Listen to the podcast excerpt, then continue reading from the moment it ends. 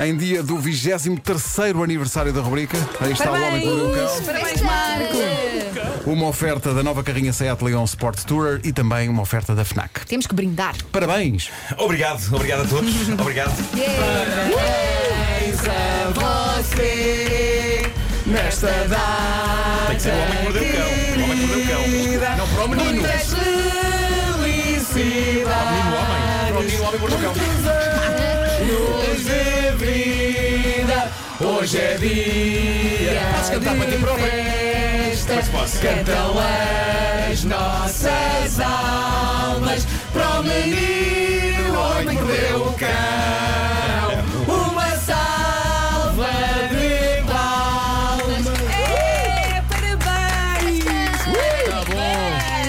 Crescido.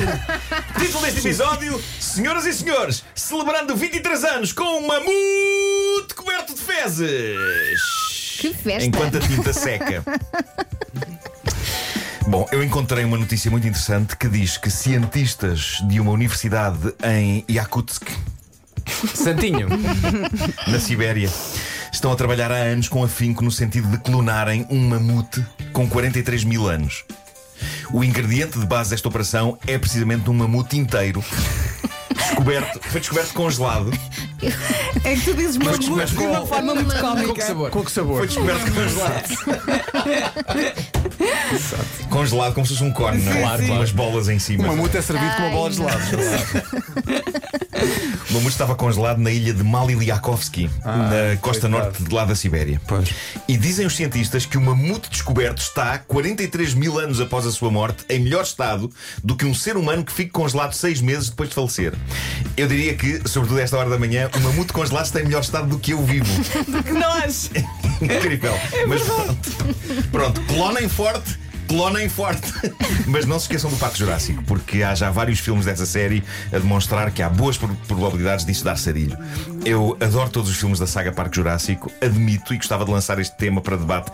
Eu admito que há alguma teimosia naquelas personagens em tentar repetir o erro de clonar dinossauros uma e outra e outra vez. Eu já pensei sendo- o mesmo, não é? Sendo que todas acabam em tragédia.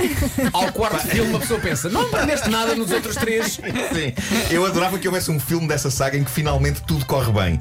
Péssimo para efeitos de suspense, mas pelo menos dava uma justificação lógica para que se fizesse outra a seguir. Ou então imagina, a versão do Parque Jurássico Sim. mais curta de sempre, não é? Sim. A música, não é? E de laboratório e alguém diz: O é que está a fazer? Estou aqui a clonar dinossauro. Não faças isso. Está bem, não faças. Acabou. O fim. É isso, é isso, é isso. Mas, epá, eu, eu acho que o que se passa com o Parque Jurássico é quase o mesmo que aconteceria numa saga sobre alguém que de- decide abrir um restaurante em que toda a comida leva laxante, ok? E no fim de cada filme toda a gente está com uma diarreia tremenda e uma pessoa acha que aprenderam uma lição até que passados uns anos, restaurante laxante 2! E lá estão os responsáveis do restaurante a dizer: Eu acho que é possível.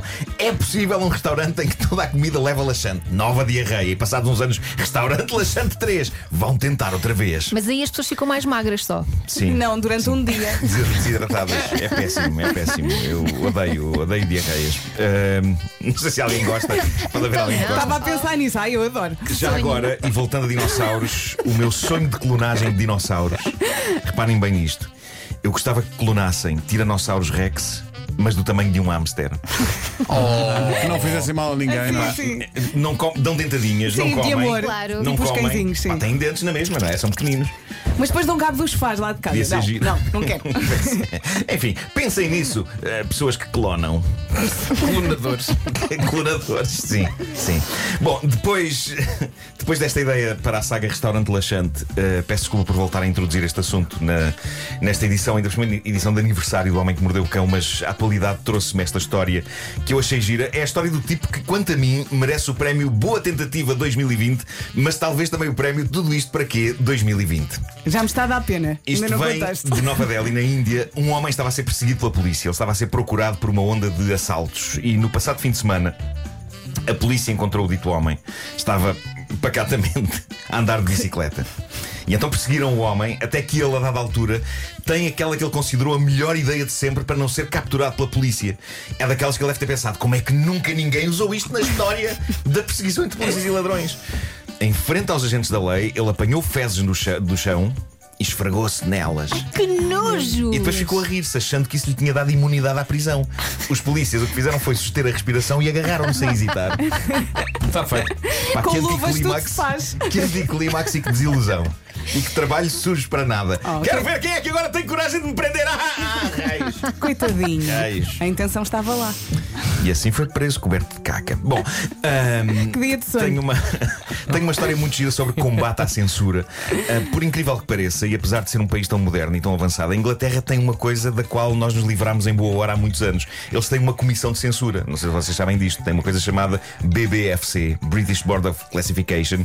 Não só eles veem todos os filmes para lhes atribuir classificação etária, como ainda têm o poder de dar umas aparadelas em A filmes. sério? O que é particularmente chocante em pleno século XXI, se bem que, epá, este século XXI está tão bizarro que eu já não sei o que é que é chocante. Mas não, que tipo de coisas dias. é que eles cortam?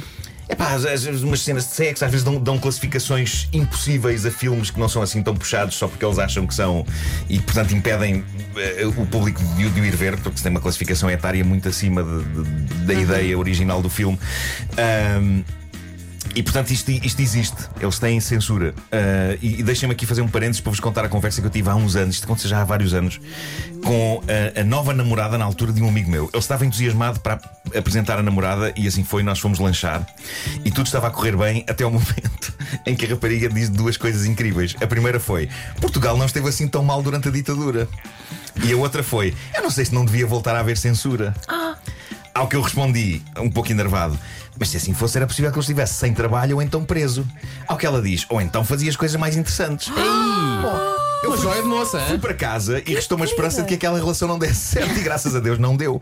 Ah, mas pronto, dito isto e voltando à BBFC, a organização que visiona todos os filmes em Inglaterra antes de estrearem, ah, o trabalho deles é ver os filmes, é classificá-los e caso tenham algumas cenas que enervem os senhores dessa organização, dar-lhes umas tesouradas. Mais incrível do que isso, eles cobram mais de mil libras por cada submissão de filme a este comitê. Ou seja, uma pessoa paga no fundo para o filme ser eventualmente lixado. Ahm, e, e sem isso, sem esse processo, o filme não pode ser exibido. Tem que passar por eles e eles têm que receber essas mil libras por filme. Isto levou um realizador, Charlie Lane, a ter uma ideia genial para ser o mais possível irritante para os censores e dar-lhes trabalho e seca. O que ele fez foi produzir e realizar um filme chamado Paint Drying, em português, tinta a secar. Imaginem o que é o filme. O filme, a secar. o filme é exatamente isso. É um plano fixo de uma parede pintada de fresco no início e que nós vemos secar em tempo real. O que já seria uma extravagância se o filme tivesse vá duas horas. Tem quanto? Qual a cereja no Seis. topo do bolo? O filme Tinta a Secar tem 607 minutos de duração, 25 horas mais coisa menos coisa. Jesus. E o mais incrível é que os sensores tiveram de o papar todo, Claro. sem desviar o olhar, com medo que Charlie tivesse sabotado o filme a dada altura. meio pá, uma mulher nua de repente ali. Então eles tiveram que estar. Acho que foram dois, dois tipos desta associação que tiveram, desta organização que tiveram que ver o filme. Seja por turno, dividiram-se em turno. Ah, e, e acho isto lindo. Epá, acho uma ideia e- maravilhosa. esses, esses senhores coitados que tiveram que ver o filme, se calhar só estão a tentar ganhar a vida, se calhar não concordam com aquilo, não Talvez. Isto é talvez. uma nova mas, mas, versão. Mas, no fundo, isto é um statement contra o sistema. epá, Claro que contra- sim. e é claro, uma nova claro. versão do jogo do silêncio, não é? Sim. Estava aqui a pensar. E que eles Sim. ficam ali. Olha, tanto não disseste ainda quando é que estreia o filme? Não sei, mas é, é possível que o filme. O filme é capaz de estrear, de facto. É pá, Se estiver no é? cinema, é pá. Mas que ideia genial. Eu acho que todos nós iríamos ver de bom grado um este filme filme. português. 607 Qual será a sequela do filme? Roupa a secar? Eu ia ver. Mas houve um filme português que era só, só, só ouvias, João César Monteiro, isso era Branca de Neve. Era Branca de. Neve, sim, sim, sim, é verdade. Gostaria de terminar dizendo que houve um senhor francês, creio, que imprimiu em 3D um pequeno e confortável capacete de Iron Man.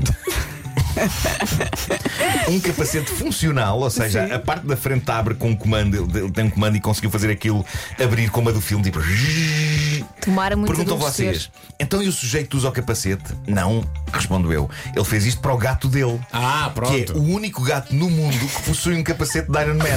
Coitadinho. fica tão Epá, e se o gato está feliz com isso? Sim, sim. Pá, o gato não está muito chateado, na Está verdade. na boa. Nem tenta tirar nem nada, está Não. ali na boa. Está com um olhar muito atento e pá, vêm-se os olhos lá dentro. os olhos. Ah, eu, eu pus o vídeo no meu Instagram, portanto podem ver ah, se Vou ver, quiserem. ainda este, não vi. Nasceu para usar aquele capacete. Fez um capacete para Ele alguém. agora espera os outros gatos, o Thor, Exato. o Capitão América, venham todos. Ah, os Meow Avengers. O Homem que Mordeu o Cão é uma oferta FNAC, chega primeiro às novidades e é também uma oferta nova carrinha Seat Leon Sports Tourer.